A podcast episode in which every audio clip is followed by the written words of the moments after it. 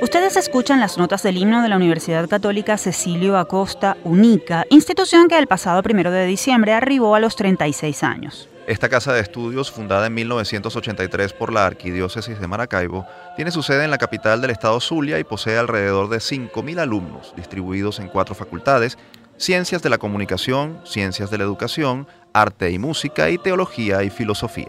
Desde esta tribuna enviamos nuestras felicitaciones a los miembros de la Católica de Maracaibo, como también se le conoce, y reconocemos la labor de quienes día a día ofrecen lo mejor de sí para la formación de excelentes profesionales en el occidente del país.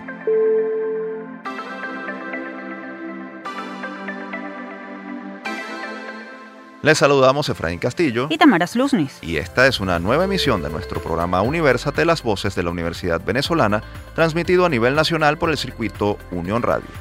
Este espacio es producido por Unión Radio Cultural y la Dirección General de Comunicación, Mercadeo y Promoción de la Universidad Católica Andrés Bello. En la jefatura de producción están Inmaculada Sebastiano y Carlos Javier Virgües. En la producción, José Ali Linares. Y en la dirección técnica, Fernando Camacho y Mauricio Calí. Arrancamos nuestro programa como siempre con un breve recorrido por el acontecer universitario nacional. Actualidad universitaria.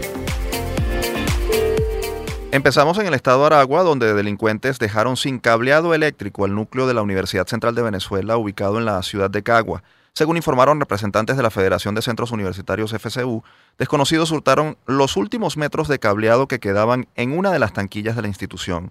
Se presume que con el fin de llevarse el cobre y venderlo. Los estudiantes aseguraron que debido a la falta de vigilancia, ya son 14 las incursiones delictivas en el campus en lo que va de 2019. Informaron que las instalaciones se encuentran sin energía eléctrica desde el pasado mes de octubre. Aunque actualmente la UCB Cagua se encuentra en receso vacacional, los alumnos temen que la situación no sea resuelta antes de que comiencen las clases en enero de 2020. Por eso pidieron a la rectora Cecilia García Arocha que se acercara al núcleo para verificar la situación. Continuamos con este tema porque el campus de la Universidad del Zulia en Maracaibo se quedó sin servicio de vigilancia privada. Según informó Andri Sánchez, jefe de la Dirección de Seguridad Integral de Luz, la empresa que ofrecía resguardo de las instalaciones cesó sus operaciones por falta de pago, mientras la Casa de Estudios perdió 400 funcionarios propios que renunciaron ante la precariedad salarial. Sánchez agregó que las 28 motocicletas de patrullaje de la dirección están fuera de servicio. Denunció que la Policía del Estado no ofrece colaboración pese a que en septiembre el gobernador de la entidad, Omar Prieto, se comprometió a realizar vigilancia preventiva. La decana de la Facultad de Ciencias afirmó que su dependencia es una de las más afectadas. Señaló que los delincuentes han sustraído cables eléctricos, brequeras, al menos 27 equipos de aire acondicionado, además de computadores y equipos de laboratorio.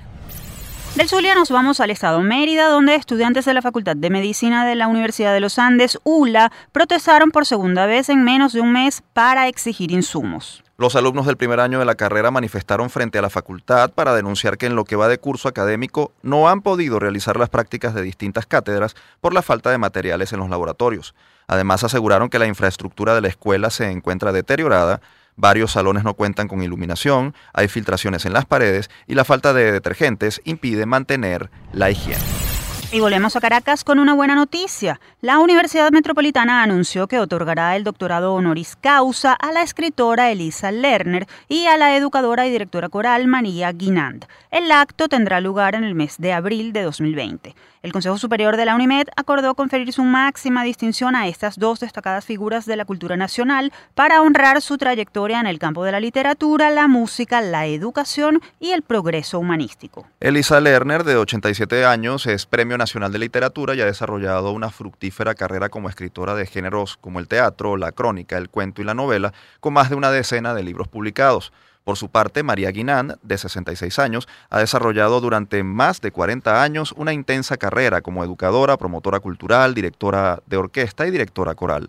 Actualmente dirige la Escola Cantorum de Venezuela, agrupación polifónica de enorme referencia nacional e internacional, con la que ha recorrido el mundo y con la que desarrolla una labor educativa que ha marcado positivamente a varias generaciones.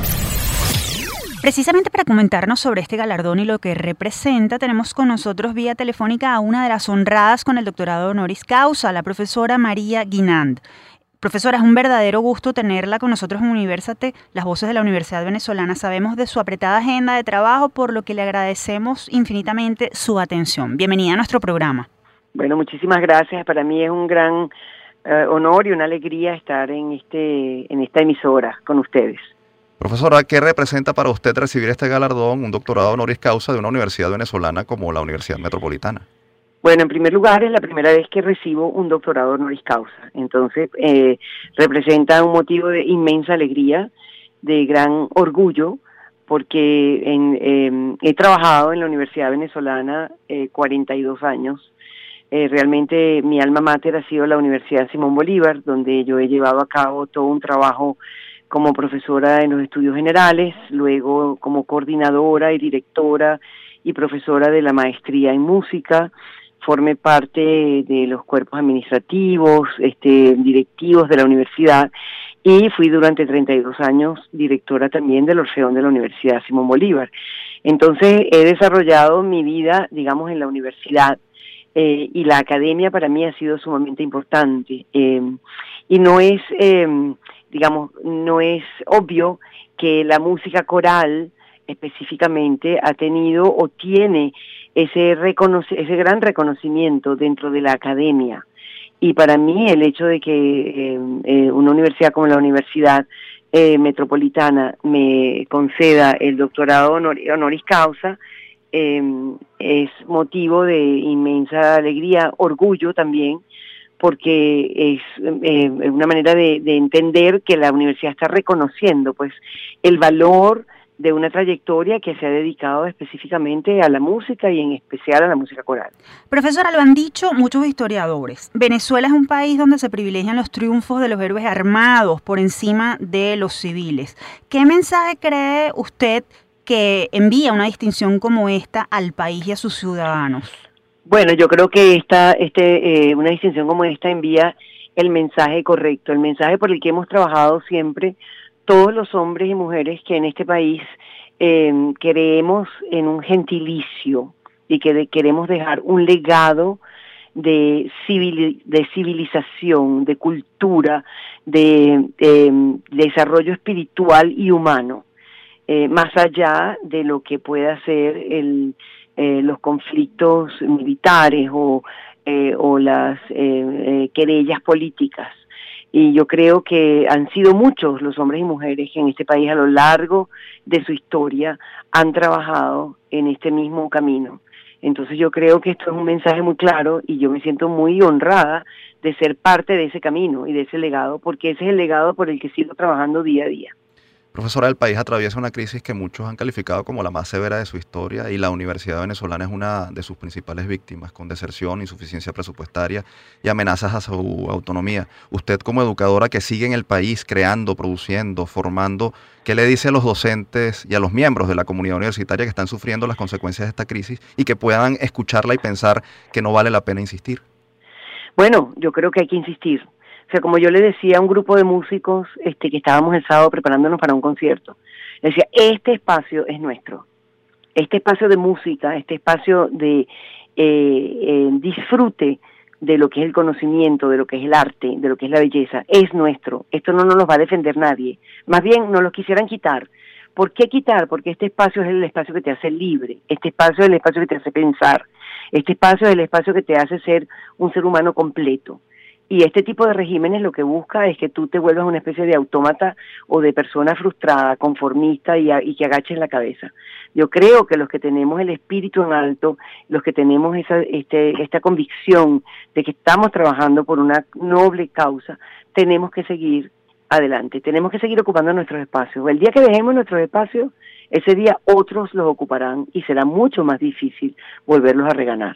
Entonces, lo que yo les digo es, bueno, tenemos que seguir hay que seguir, hay que seguir abriendo este, em, nuevos espacios, siendo además creativo, buscando formas de, conseguir los recursos que necesitamos para hacer funcionar este, al menos nuestros proyectos, sin hacer grandes proyectos, o sea, no es el momento de hacer eh, de hacer de hacer grandes proyectos, es el momento de mantener los espacios y de eh, y de pensar en que hay que seguir adelante con lo que, digamos, con lo que tenemos, pues. Usted ha desarrollado una fructífera carrera de más de 40 años como docente, músico, directora coral. A la luz de su experiencia y, y, de las muchas generaciones que ha formado, ¿cuál cree usted que es el valor de la música y de la educación en la construcción del país y de la ciudadanía?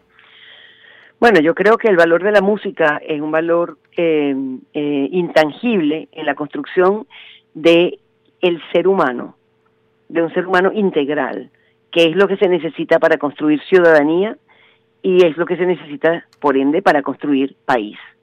O sea, desde la época más antigua, de la antigua Grecia, la música formaba parte de los estudios y de la, eh, digamos, de la, de la eh, instrucción, no solamente a nivel intelectual, sino a nivel espiritual.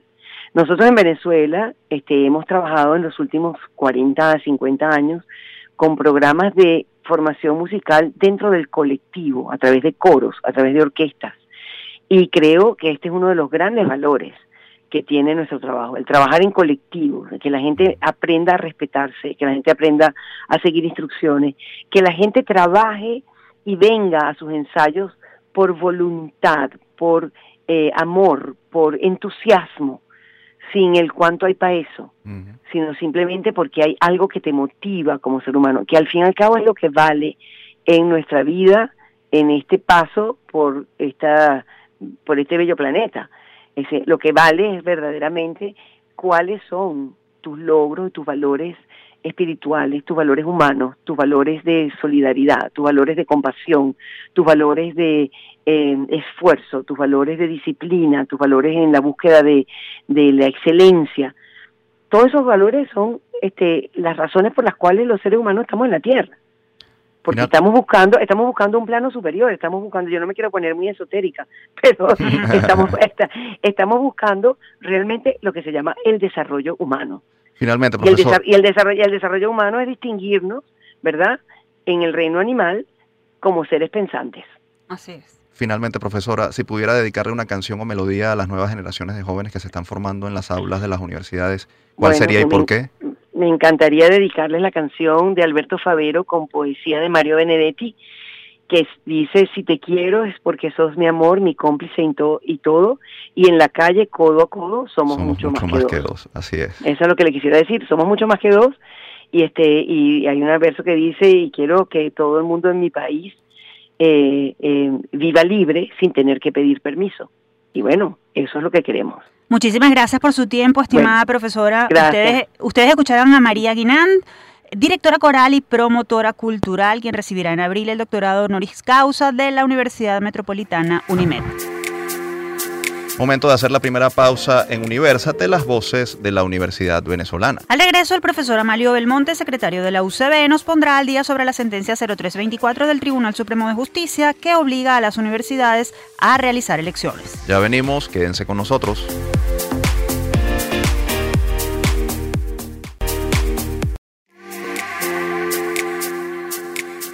Seguimos con más de Universate, las voces de la Universidad Venezolana. Recuerden que estamos al aire a través del circuito Unión Radio.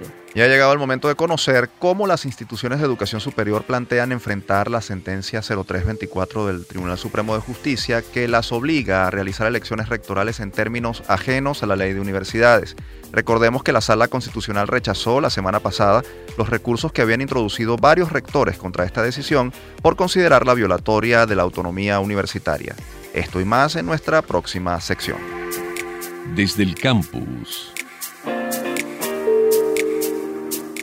Como lo hemos venido informando desde el mes de septiembre, la sentencia 0324 del Tribunal Supremo de Justicia que obliga a las instituciones de educación superior a realizar elecciones rectorales, obviando los preceptos establecidos en la ley de universidades, pone en juego la autonomía universitaria, según han señalado las autoridades de varias casas de estudio y la propia Asociación Venezolana de Rectores Universitarios, AVERU.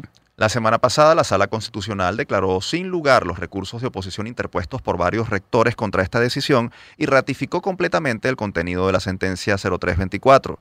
De esta manera, el TSJ pisa el acelerador respecto a este tema y pone contra las cuerdas a las universidades autónomas, porque, según el dictamen, deberían convocar antes del 27 de febrero de 2020 los comicios de sus autoridades mediante un sistema de votación en el que participen profesores, empleados y obreros aunque la ley de universidades establece un quórum distinto. A la par, las universidades siguen denunciando la precariedad de condiciones en las que se encuentran, la asfixia financiera y la deserción de sus profesores y alumnos. Ante todo esto, ¿cómo se preparan las autoridades universitarias para afrontar este problema? ¿Se celebrarán elecciones de acuerdo con lo que establece la sentencia del TSJ? ¿Qué podría suceder si no se acata este fallo? Finalmente, ¿saldrá humo blanco entre el gobierno y las universidades? Para conversar sobre este panorama recibimos vía telefónica al profesor Amalio Belmonte, secretario de la Universidad Central de Venezuela. Bienvenido nuevamente a Universat, es un placer que nos acompañe, profesor. Buenas tardes para ustedes y para toda su audiencia. Siempre es grato estar con alguien que está vinculado con la vida universitaria, en este caso ustedes y la audiencia. Profesor, es importante que nos diga qué implica que la Sala Constitucional haya declarado sin lugar el recurso de oposición introducido por varios rectores contra la sentencia 0324. Bien, fíjese, hay ese hecho que hay que mencionarlo como un hecho que no satisface lo que estábamos solicitando. Sin embargo, ayer se efectuó una reunión muy importante de la Sala Plena con una delegación de la Asociación de Rectores de Venezuela, con Averú. Es decir, toda la, sala plena son todas las salas del Tribunal Supremo reunidas. Y, y, allí pudo expresarse la opinión de Averú, tanto por la rectora Cecilia García Rocha Márquez como la profesora Rita Áñez, que es parte de la Unidad Centro Occidental. Y hubo una reunión allí que no digo que solucionó el problema, pero que en todo caso hubo la posibilidad que oyeran los alegatos nuestros en sala plena. Y ellos admitieron que pudiéramos nosotros hacer, solicitar una una, hiciéramos una solicitud de explicación de la sentencia con respecto a la fecha y en, en, la ponderación que ellos solicitan. Pues nosotros lo hicimos ver a través de la, ambas rectoras, le hicimos ver pues nuestra, nuestra intención y nuestra convicción de que las universidades tienen, las elecciones tienen que realizarse con base en lo que está establecido, pero que sin embargo estábamos dispuestos a oír la opinión de ellos y ampliar pero de acuerdo con lo que la universidad determine, ampliar el universo de quienes vayan a participar en las elecciones. Y solicitábamos que entonces, ¿cuál es la, cuál, es la, cuáles son los términos de, la sentencia con respecto a la fecha que establece, con respecto al cronograma que, que tiene establecido para el resto de las universidades. Y entonces no solicitaron que hiciéramos un recurso de interpretación o de explicación del contenido de la sentencia, porque la sentencia tiene muchas ambigüedades, además de lo que hemos dicho, que se hizo extemporánea, que violenta, que violenta principios constitucionales, además es muy ambigua. Por ejemplo, le preguntamos, bien, votan los, votan los egresados, pero solo votan los egresados que viven cerca de la universidad o los egresados de Caracas, es decir, ya lo, lo cual evidencia una, una, una injusticia. Y así le, le, le hicieron varias preguntas que lo permite la ambigüedad y, la redacción realmente muy abstrusa, muy confusa que tiene la sentencia misma, si fuésemos a tenernos a ella. Bien, ¿dónde estamos en este momento? En este momento estamos que, ya se, se, hizo, se redactó un recurso de interpretación, un recurso de explicación, para que la sala conteste las preguntas que ayer le hicieron ambas rectoras en nombre de la Asociación Venezolana de Rectores. Por otra parte, eh, la la, la, profesora Yadira Córdoba, que es la comisionada por el Consejo Nacional de Universidades para que presida la alta comisión que va a examinar la, la sentencia, eso por parte del Ministerio de Educación Universitaria, no solicitó comparecer o, o, ser invitada al Consejo Universitario de la Central. Ella viene el miércoles. Okay. Eso, eso es importante porque, bueno, el miércoles cuando ella venga, la vamos a tratar con el respeto debido porque ella es profesora de institución y en todo caso es nuestro trato habitual. Pero le vamos a preguntar entonces casi lo que ustedes preguntan a mí bien, el alcance de la sentencia. Este, ¿Cuál es el punto en el cual puede haber una coincidencia entre lo que ustedes plantean y las aspiraciones de las universidades? Estamos dispuestos a discutir, pero no que nos impongan. Yo creo que, sin ser optimista, pienso que el hecho que la sala plena haya recibido a Berú y que la propia el profesor Yadira Córdoba asista al Consejo Universitario, pudiera dar lugar, vamos a hacer, como dice la gente, eh, positivo, pudiera dar lugar a un punto de encuentro donde se respete la autonomía universitaria y nosotros podamos hacer las modificaciones que de acuerdo con con lo que nuestros criterios se puedan establecer. Profesor, ¿cuáles podrían ser esos puntos de encuentro entre eh, eh, la visión que, que, establece la sentencia y la que ustedes tienen como, como instituciones autónomas? ¿Cuál podría ser ese punto de coincidencia que pudiera abrir el camino y hacer que saliera humo blanco? Bueno, fíjese, nosotros, y la rectora lo ha dicho, nosotros no tenemos inconveniente en abrir un espacio para que otros sectores distintos a los profesores, a los estudiantes a los egresados puedan participar. Pero eso sí, siempre y cuando se mantenga la mayoría o, en eh, términos porcentuales la presencia de la academia, que son los profesores, como el elemento esencial, como ocurre en aquellas universidades del mundo, que son muy pocas, por cierto, donde se ha dado participación a, sectores distintos a los profesores y los estudiantes. Ahora, vamos a plantearle, ellos plantean que tienen que ser este 20 porcentaje, cinco sectores, cada uno vale 20%, ya ellos renunciaron el uno por uno, pero nos parece que esa no es una, una este, no es equilibrado esa proposición, porque tiene que haber una sustancial mayoría de la presencia de los profesores. Bien, eso es para discutirlo, ciertamente, y queremos discutirlo con ellos, pero ya es suficiente que hayan renunciado al uno por uno, o no es suficiente, que es importante, que hayan aceptado discutirlo y que la propia profesora Yadira Córdoba asista aquí a la, a la reunión por supuesto, puede asistir y no hay ningún acuerdo. Podemos reunirnos con ellos, pero ya el hecho de reunirse, yo creo que somos democráticos, yo creo que reunirse siempre es importante porque, porque obviamente las cosas se pueden arreglar en una conversación, no en una guerra, es nuestra opinión.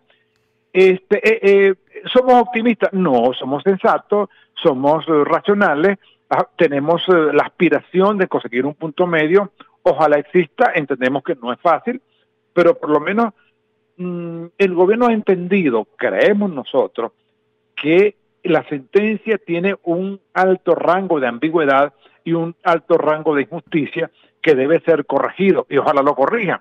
Si lo corrigen, pudiera darse la posibilidad de un acuerdo importante para que ambas instituciones, como instituciones del Estado, puedan solventar un problema que es importante para no solamente para las, universidades, sino para el país. Profesor Belmonte, celebramos desde Universate que se reúnan, celebramos que pudieran encontrar algún punto medio que beneficie a ambas partes, pero vamos a hacer un ejercicio de visualización porque la sentencia establece que los rectores van a ser removidos si no se realizan las elecciones.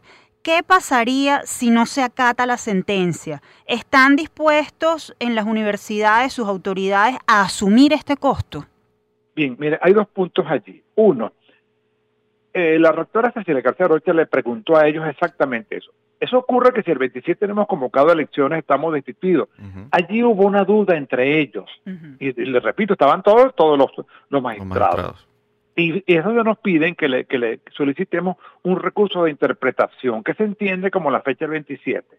Ahora, esa es la primera parte de tu pregunta, pero para no dejarte la otra, que es la más complicada de lado, que es la que yo imagino que, que tiene, tiene que ver con, con, con, una circunstancia difícil para la universidad, la otra es, bueno, si todo sigue igual, que es lo que él teóricamente pudiera ocurrir también, o hipotéticamente pudiera ocurrir, bueno, yo creo que nosotros no podemos renunciar a ningún espacio. Nosotros podemos entregar la universidad así sin luchar. Vamos a luchar la autonomía y vamos a luchar nuestros intereses en cualquier escenario, pero estamos buscando que ese escenario sea el escenario más académico, más sustancial y más vinculado con lo que son las aspiraciones reales de la universidad. No hay aquí ninguna propensión a la inmolación estéril, tampoco a la entrega. Entonces tenemos que buscar un punto de racionalidad de sensatez, de dignidad que, que, preserve la universidad y allí en eso estamos. Leímos recientemente que el ministro César Trompis, durante una reunión del Consejo de Universidades, afirmó que ya había varias comisiones preparando la logística de esas elecciones que se convocaron o que se ordenó convocar a través de la sentencia y que pronto esas comisiones darían noticias sobre los avances. ¿Qué opina usted acerca de esto? Mire, bueno, yo creo que el, el ministro Trompis a lo mejor hace referencia a lo siguiente no puede el ministerio organizar los distintos universos que hay en cada universidad. Eso tiene que ser las comisiones electorales. Yo luego me imagino, salvo que se refiere a aquellas universidades controladas por el gobierno, que deberían convocar elecciones. Lo que le hemos dicho al, ministro Trump y con toda la cortesía de vida, es que el gobierno debería dar también un ejemplo convocando elecciones en la bolivariana, en todas las universidades que ellos tienen. Bueno, y que, que le digan al mundo, mire, aquí convocamos elecciones de esta manera y la cosa resultó muy democrática. No lo han hecho. Claro, entonces colocan a la central como una universidad emblemática, en fin. Pero, en todo caso, nosotros estamos preparando o tenemos preparado todo nuestro listado y cada universidad lo tendrá, lo tendrá preparado de acuerdo con lo que está establecido todavía en la ley. Ahora, si hubiese aquí la necesidad de ampliar el universo, cada universidad debe apelar a sus propios recursos para establecer el, no solamente los criterios, sino la cuantía de, y, la nómina de cada uno de los, de los distintos sectores que en este caso participarían hipotéticamente en unas elecciones ya concertadas de la manera como lo hemos estado estableciendo. En todo caso, no los van a, a agarrar con las manos atadas. No, el profesor Carlos Alberto Martín, que es el presidente de la Comisión Electoral, ha dicho que independiente del método, independiente del universo, la UCB y su comisión electoral está preparada para asumir cualquier compromiso que tenga que ver con... Profesor, agradecemos muchísimo que nos haya acompañado. Estaremos muy pendientes de todo lo que vaya ocurriendo y sabemos que están trabajando por defender la autonomía universitaria, que además es el deber de toda la comunidad universitaria venezolana. Ustedes escuchaban al profesor Amalio Belmonte, él es secretario de la Universidad Central de Venezuela. Momento de hacer una nueva pausa en nuestro programa. Al regreso conversaremos con una joven promesa de la arquitectura zuliana que recién resultó galardonada por una propuesta de modernización para la ciudad de Maracaibo. Además conoceremos cuál es el universitario más longevo del mundo. ¿Quieren saber de qué se trata? Quédense con nosotros. Ya venimos.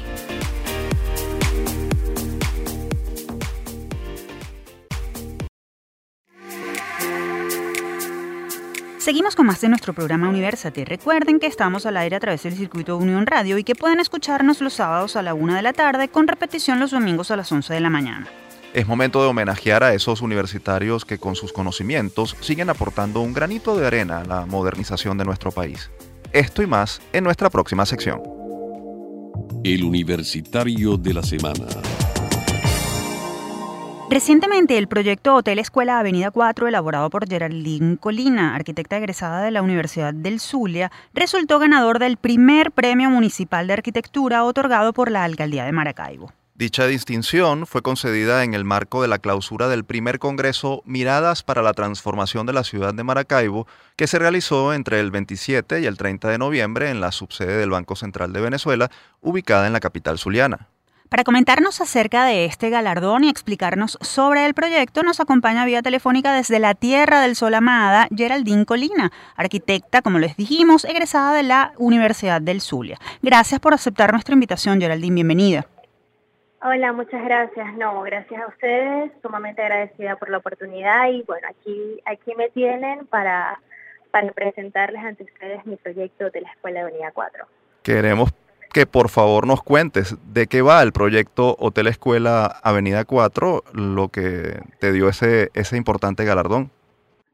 Bueno, les cuento. El proyecto Hotel Escuela Avenida 4 nació como una propuesta de trabajo especial de grado de la Facultad de Arquitectura de la Ilustre Universidad del Zulia, de la cual soy próxima a egresar el día de mañana, y nació de la necesidad de brindarle a la ciudad maravilla un equipamiento que pueda ofrecer eh, una preparación profesionalizada en el área de servicio hotelero y turístico, un área que ha mostrado un mercado y un crecimiento emergente en el área de hotelería y turismo. Entonces, de allí partió la premisa de crear un equipamiento de escala metropolitana que le pueda ofrecer a la ciudad maravina un equipamiento completamente apto para brindar eh, educación profesionalizada y formación en el área turística y hotelera.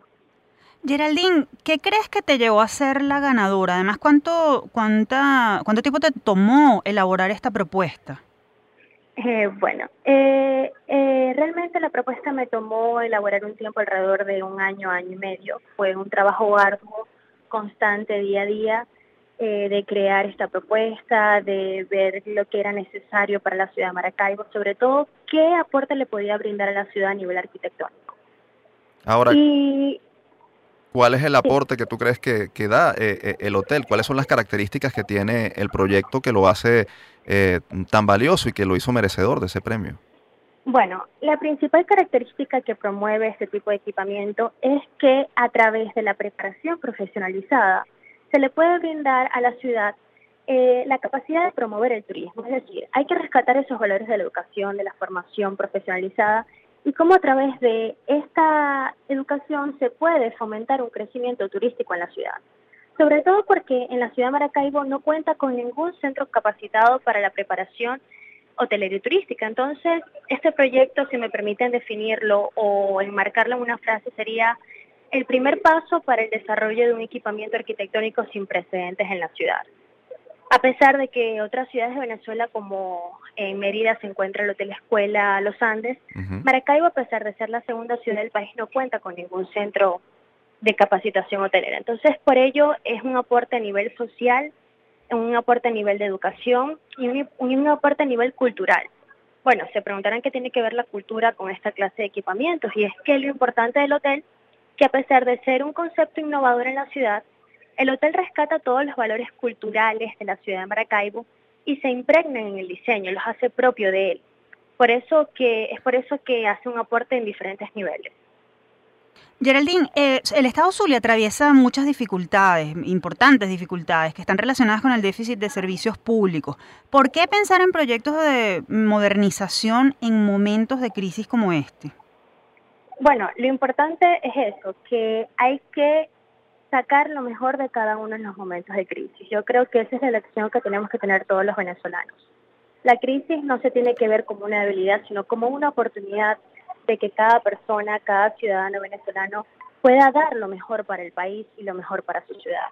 Es por ello que como estudiante de la Facultad de Arquitectura me siento honrada que a pesar de todas las dificultades que está pasando en la ilustre universidad y la situación que se, que se presenta en muchas partes del país, nosotros los jóvenes somos esos nuevos talentos que tenemos que apostar por nuestro país. Pensar qué aportes le vamos a dar a Venezuela, qué paso, qué huella le vamos a dejar. Entonces, no tomé en cuenta lo que falta, sino lo que puedo brindar. A la hora de hacer el proyecto no pensé, pero no va a funcionar, no, por el contrario. A la hora de hacer el proyecto pensé, con esto, ¿qué va a ganar mi ciudad? Y bueno, por ahí, por eso parte un proyecto de escala metropolitana, ya que va a ser un equipamiento que va a servir a toda la ciudad de Maracaibo. Ahora, Geraldine, una pregunta. Eh, eh, desde el punto de vista arquitectónico, ¿la edificación eh, es completamente nueva o está realizada sobre alguna, mm, alguna unidad que ya existe en la Avenida 4? Eh, es, decir, explícanos un poco el tema arquitectónico. ¿Se está respetando la arquitectura de la zona? Háblanos de ese diseño, porque para que lo puedan entender los oyentes. ese es un aporte sumamente importante. Les cuento a todos los oyentes que el Hotel Avenida 4 se ubica en la Avenida 4 Bellavista. Si han tenido la oportunidad de visitar la ciudad de Maracaibo en años anteriores, se ubica en el lote ocupado por el antiguo Cinelandia. Entonces es un, un emplazamiento de referencia para la memoria urbana del Maravillo. Todo el que dice el lote de Finlandia sabe dónde se ubica. Y lo bonito del hotel es que a pesar de ser un proyecto innovador, me encargué personalmente de valorar todos los referentes arquitectónicos que se emplazan en el corredor urbano Es decir, eh, cuando la persona transita en Bellavista puede observar estilos arquitectónicos de diferentes clases. Se observa una arquitectura colonial en la cual el valor del patio es sumamente importante, por tanto el patio es la esencia del proyecto se pueden observar edificaciones con características de estilos modernos, edificaciones con características de estilos neogóticos. Entonces el proyecto toma todas esas características presentes en la arquitectura del corredor Bellavista y los posa en el proyecto de modo tal que el proyecto no genera una ruptura en el perfil urbano, sino por el contrario, se integra y se mimetiza con el espacio, creando un equipamiento que no sea muro ni sea barrera, sino que le brinda el espacio público esas características las que se puede observar a lo largo del recorrido. Entonces el equipamiento es un momento bonito ya que toma todos los principios arquitectónicos y culturales de la parroquia Villavista y los, lo plasma en el proyecto arquitectónico. Geraldine, ¿qué sigue luego de esta premiación? ¿La alcaldía te va a dar la oportunidad de ejecutarlo? ¿Necesitas patrocinio? Cuéntanos sobre eso. Bueno, Realmente ahorita todavía estoy como que asimilando la noticia, no puedo creer, porque yo creo que yo soy la voz de todos los estudiantes y de todos mis compañeros súper talentosos de la Facultad de Arquitectura. Y actualmente pues eh, hemos dado mucha, me han dado mucha receptividad en cuanto al proyecto. He visto eh, agrado, sobre todo en la dirección de turismo a la alcaldía de Maracaibo, quedo impresionada con el proyecto. Y bueno, estoy esperando todavía invitaciones y estoy abierta ante todo tipo de oportunidades, ya que a través de el trabajo que hice quisiera generar aportes en la ciudad de Maracaibo y dejar una huella. Pero actualmente propuestas concretas pues aún no han llegado porque la premiación fue hace muy poco, entonces todavía están por ahí seguramente alguna que, que podrá surgir. Pero ante todo quiero extender un agradecimiento a la alcaldía por habernos dado la oportunidad nosotros los estudiantes de poder presentar nuestros proyectos. Una pregunta, Geraldine, eh, ¿qué crees que debe aportar la academia para la modernización de la capital zuliana o qué más debe aportar la academia, la universidad para la modernización de la capital zuliana? Bueno, mira, con respecto a esa pregunta te puedo decir que actualmente la Academia de la Universidad del Zulia hace un excelente trabajo. El detalle está en que gran parte de ese trabajo aún es conocido por la ciudad de Maracaibo. Yo tengo compañeros que han hecho aportes en todos los niveles, en un nivel social, en un nivel económico, en un nivel cultural, pero que lamentablemente como estamos en un rango de academia de que se quedan en proyectos, pues no son mostrados muchas veces y por eso los aportes a veces no son muy conocidos. Gracias a Dios tuvimos la oportunidad a través de este evento poder mostrar los aportes que todos los arquitectos de todas las academias de Maravilla eh, podemos dar a la ciudad. Pero te puedo decir que como Universidad del Zulia, como orgullosa egresada de la Universidad del Zulia, puedo decir que nuestro aporte se basa en la pasión que tenemos por nuestra carrera. Como amantes de la arquitectura, yo sé que ante cualquier proyecto, nuestros proyectos siempre van a generar un aporte peso a inculto a la universidad. La universidad nuestra preparación nos hace sensibles ante las carencias sociales, ante las problemáticas que podamos resolver y la arquitectura siempre va a ser para Geraldine, Geraldine rápidamente, ¿dónde puede la gente conocer tu proyecto y, dinos si hay alguna página o red donde la gente pueda verlo? Bueno, actualmente no existe ninguna página o red que, que yo postea oficialmente para conocer el proyecto, pero en, yo sé que en la alcaldía de Maracaibo este, pueden observar eh, imágenes sobre la premiación, sobre las imágenes del proyecto, y bueno, ante, ante esta solicitud eh, voy a crear una, una social a través del Instagram en la cual se va a postear el proyecto completo y toda, toda Venezuela va a poder tener acceso a, a, poder disfrutar de este maravilloso proyecto. Quedas comprometida entonces a, a crear esa red social para que todos podamos conocerlo. Te agradecemos. se las voy a hacer llegar. Te agradecemos mucho tu tiempo y además te felicitamos por tan loable iniciativa. Sabemos además que este fin de semana recibes tu título, así que no hay mejor manera que de celebrarlo que esta. Escuchaban ustedes a Geraldine Colina, arquitecta de la Universidad del Zulia, quien resultó ganadora del Premio Municipal de Arquitectura de la Alcaldía de Maracaibo por su proyecto Hotel Escuela Avenida 4. Así es, Efraín, y después de entrevistar a una joven promesa de la arquitectura venezolana, es momento de estimular la curiosidad de nuestros oyentes, preguntándoles sobre un personaje mucho más experimentado. ¿Saben ustedes quién es el universitario más longevo del mundo? Les contamos a continuación. La trivia.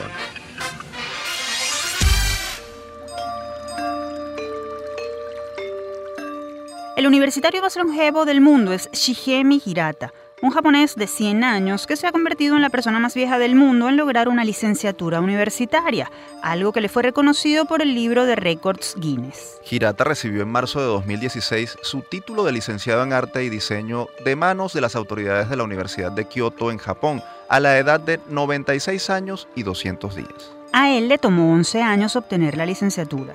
Cursó los estudios por correspondencia, los cuales decidió comenzar a los 85 años, motivado por su afición a la alfarería tradicional japonesa. Esta admirable persona nació en Hiroshima el 1 de septiembre de 1919. Estuvo en la Marina nipona durante la Segunda Guerra Mundial y tras el fin de la contienda bélica, trabajó en un hospital de Takamatsu, Japón, como celador hasta su jubilación en la década de los 80. Tuvo dos hijos, cinco nietos y cuatro bisnietos. Qué historia tan inspiradora, Efraín, ¿no? Definitivamente no hay edad para estudiar, ejemplar este señor de 100 años. La verdad que sí, Tamara, si se quiere, se puede. Hora de hacer nuestra última pausa en nuestro programa Universate. Al regreso nos acompañarán unos estudiantes de Derecho de la Universidad Católica Andrés Bello que recientemente triunfaron en una competencia internacional de derechos humanos celebrada en Costa Rica. Ya volvemos.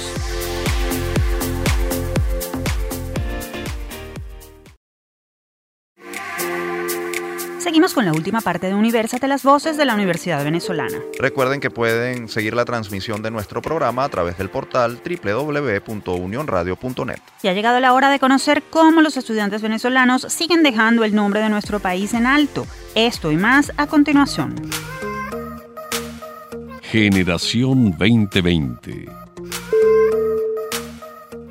La delegación CEJA UCAP, integrada por los estudiantes de Derecho Jesús Flores, Andrés Vilariño, George Musa, Carolina Ruiz y María Isabel Linares, obtuvo la semana pasada el primer lugar en la vigésimo tercera competencia internacional de derechos humanos Eduardo Jiménez de Arechaga, CEJA, el evento, que se llevó a cabo del 24 al 29 de noviembre en la sede de la Corte Interamericana de Derechos Humanos en Costa Rica, contó con la participación de 21 equipos provenientes de universidades de nueve países. Los estudiantes de la Universidad Católica Andrés Bello se impusieron en la ronda final ante la Universidad Nacional Autónoma de México. En los últimos tres años, la UCAP ha conseguido destacarse en este certamen de debates que simula un litigio sobre un tema de derechos humanos. En 2017, la delegación ucavista se alzó con el primer lugar y en 2018 quedó en el segundo puesto.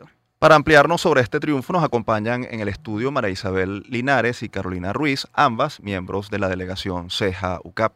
Un orgullo poder compartir con ustedes. Bienvenidas. Muchísimas gracias. Gracias. Muchachas, ¿qué hace la delegación CEJA UCAP? ¿Cómo hicieron para obtener esta, esta premiación? Bueno, básicamente nosotros nos preparamos para poder competir en un juicio simulado que versa sobre un caso de violaciones de derechos humanos. En ese sentido, tenemos dos partes una parte que representa a las víctimas y una parte que representa al Estado. Y bueno, nosotros eh, tenemos un proceso de preparación bastante arduo.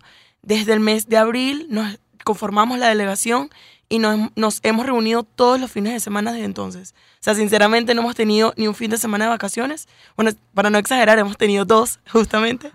Pero bueno, en definitiva ha sido un proceso. Valió la pena. Sí, totalmente. Ahora, eh, ¿cómo fue la competencia? Estamos leyendo que fueron delegaciones de, nueve países. Y, cómo llegaron hasta la ronda final? ¿Cuáles fueron los más importantes desafíos de esta competencia? Eh, pues en primer lugar, la mayoría de las delegaciones eran de México, casi todos eran de Centroamérica. Nosotros, de hecho, éramos uno de los pocos equipos que eran de Sudamérica. En primer lugar, están las rondas eliminatorias, donde nos enfrentamos, por supuesto, hay dos audiencias de víctimas y dos audiencias de estados nos enfrentamos a, las delegaciones de, otros, de otras universidades que realizan la postura contraria. La parte más difícil es las rondas eliminatorias, porque de 21 equipos quedan 4. De hecho, para nosotros fue el momento más este, aterrorizante de verdad, cuando eh, iban a mencionar quiénes eran los que ganaban, que lo hicieron en una pantalla, en la noche, porque fuimos el último equipo que mencionaron. Nosotros pensamos que íbamos a quedar. Ya cuando iba por el tercer equipo, no queríamos ver la pantalla porque juramos, de hecho yo decía que estaba grabando. Y yo decía, wow, estoy grabando como vamos a perder. Literalmente eso fue lo que pensé. Es la parte más difícil. Después de eso viene la semifinal y la final, que en verdad, aunque pareciera que es más difícil, no lo sentimos así. Eh, estábamos un poco más seguros. La semifinal quizás fue el momento más difícil entre la final y la semifinal. Ya nos dijeron que la preparación fue ardua, pero ¿en qué áreas se concentraron? ¿Cómo, cómo es esa, esa fase de preparación? Bueno, nosotros en el mes de mayo recibimos el caso simulado, por así decirlo, el caso hipotético. Es un caso creado por la misma competencia, que es una competencia que es organizada en un convenio de la Asociación Costarricense de Derecho Internacional y la Corte Interamericana de Derechos Humanos. Ellos nos envían un caso en el 2019, es decir, el que acabamos de, de simular, fue un caso que versaba sobre derecho ambiental y discurso de odio versus libertad de expresión. Entonces, bueno, desde mayo hemos estado preparándonos en esos temas, contando con apoyo de expertos, personas que hemos invitado para que nos den clases privadas, a nosotros que somos un equipo de cinco personas. Y bueno, o sea, cada fin de semana y todos los días de nuestra semana, entre lecturas, buscando información, jurisprudencia, todos los tratados que existan en la materia, doctrina, entre todo ello, bueno, nos fuimos desarrollando, fuimos investigando sobre esos dos temas, que eran los, los principales, y bueno, para enfrentarnos en, definitiva en esa competencia. Lamentablemente el tiempo es corto. Queremos preguntarles eh, qué viene a partir de ahora, cuál es el premio para los ganadores y cuál es su mensaje para los jóvenes que siguen en el país y se están formando en una materia tan eh, delicada y tan vigente como los derechos humanos. Bueno, el premio, además del trofeo, por supuesto, va a ser dos pasantías para, algunos de los miembros del equipo. Todavía no se ha decidido para quiénes van a ser. Y el mensaje que yo quería decir es básicamente que, a pesar de que estamos en una crisis humanitaria, ¿sabes? Eso no es una razón para, para detener nuestro crecimiento académico o, o, dejar de brillar en el exterior. Más bien este es el momento donde más tenemos que resaltar y realmente no, no podemos dejar que, porque nos tocó un momento desafortunado en la historia de Venezuela, pues que, que no podamos lograr nuestro máximo potencial. En verdad nunca va a ser un limitante este, cuando, se, cuando se tiene disciplina, cuando se tiene talento y por eso es que yo quisiera decirles a todos que de verdad no se rindan y, y luchen por lo que quieren. Sí, en definitiva esta competencia significa mucho más cuando es un estudiante venezolano el que abre su bandera en la Corte Interamericana de Derechos Humanos ante otros 20 equipos y dice, sí, Venezuela está presente y en Venezuela todavía hay jóvenes que se quieren preparar para construir el futuro. Así que sí, ese es el mensaje. Únanse que todavía mucho, mucho, mucho para prepararnos y mucho por lo que trabajar. Estamos muy agradecidos por su visita y las felicitamos. Ustedes escuchaban a María Isabel Linares y a Carolina Ruiz. Ellas son miembros de la delegación CEJA UCAP que recientemente triunfó en la vigésima tercera competencia internacional de derechos humanos Eduardo Jiménez de Arecha, Ceja, en Costa Rica. Un orgullo para el país. Y ha llegado la hora de despedirnos, no sin antes compartir con ustedes una frase precisamente relacionada con los derechos humanos. Los derechos humanos son una conquista. Al mismo tiempo que son inherentes a la persona humana, son una conquista contra la opresión. Cualquiera que sea el reconocimiento que se les quiera dar, estos han sido arrancados producto de las luchas sociales. Ha sido una enorme conquista de la humanidad y eso no debe perderse de vista. La lucha no se puede terminar con algo que se escribió en una declaración. Hay que hacerlos realidad y de ahí la importancia que ha adquirido la lucha de la sociedad civil por los derechos humanos en todo el mundo. Y la lucha política también debiera orientarse a los principios establecidos en la Declaración Universal. Estas reflexiones son de Pedro Niquen, abogado venezolano, profesor de Derecho de la Universidad Central de Venezuela, expresidente de la Corte Interamericana de Derechos Humanos, miembro de la Comisión Andina de Juristas y vicepresidente del Instituto Interamericano de Derechos Humanos. Sus palabras tienen mucha vigencia, más aún porque el próximo 10 de diciembre se conmemora el Día Internacional de los Derechos Humanos a propósito de la aprobación en 1949 de la Declaración Universal de los Derechos Humanos por parte de la ONU. Este documento está cumpliendo 70 años de vigencia y constituye todo un logro para la humanidad, aunque en muchas partes del mundo, incluyendo Venezuela, todavía falte mucho para garantizar su vigencia plena. Ahora sí nos despedimos. Les recordamos que este espacio fue producido por Unión Radio Cultural y la Dirección General de Comunicación, Mercadeo y Promoción de la Universidad Católica Andrés Bello. En la jefatura de producción estuvieron Inmaculada Sebastiano y Carlos Javier Virgües. En la producción, José Ali Linares. En la dirección técnica, Fernando Camacho y Mauricio Calí. Y en la conducción, quien les habla, Efraín Castillo. Y Tamara Slusnis. Hasta la próxima.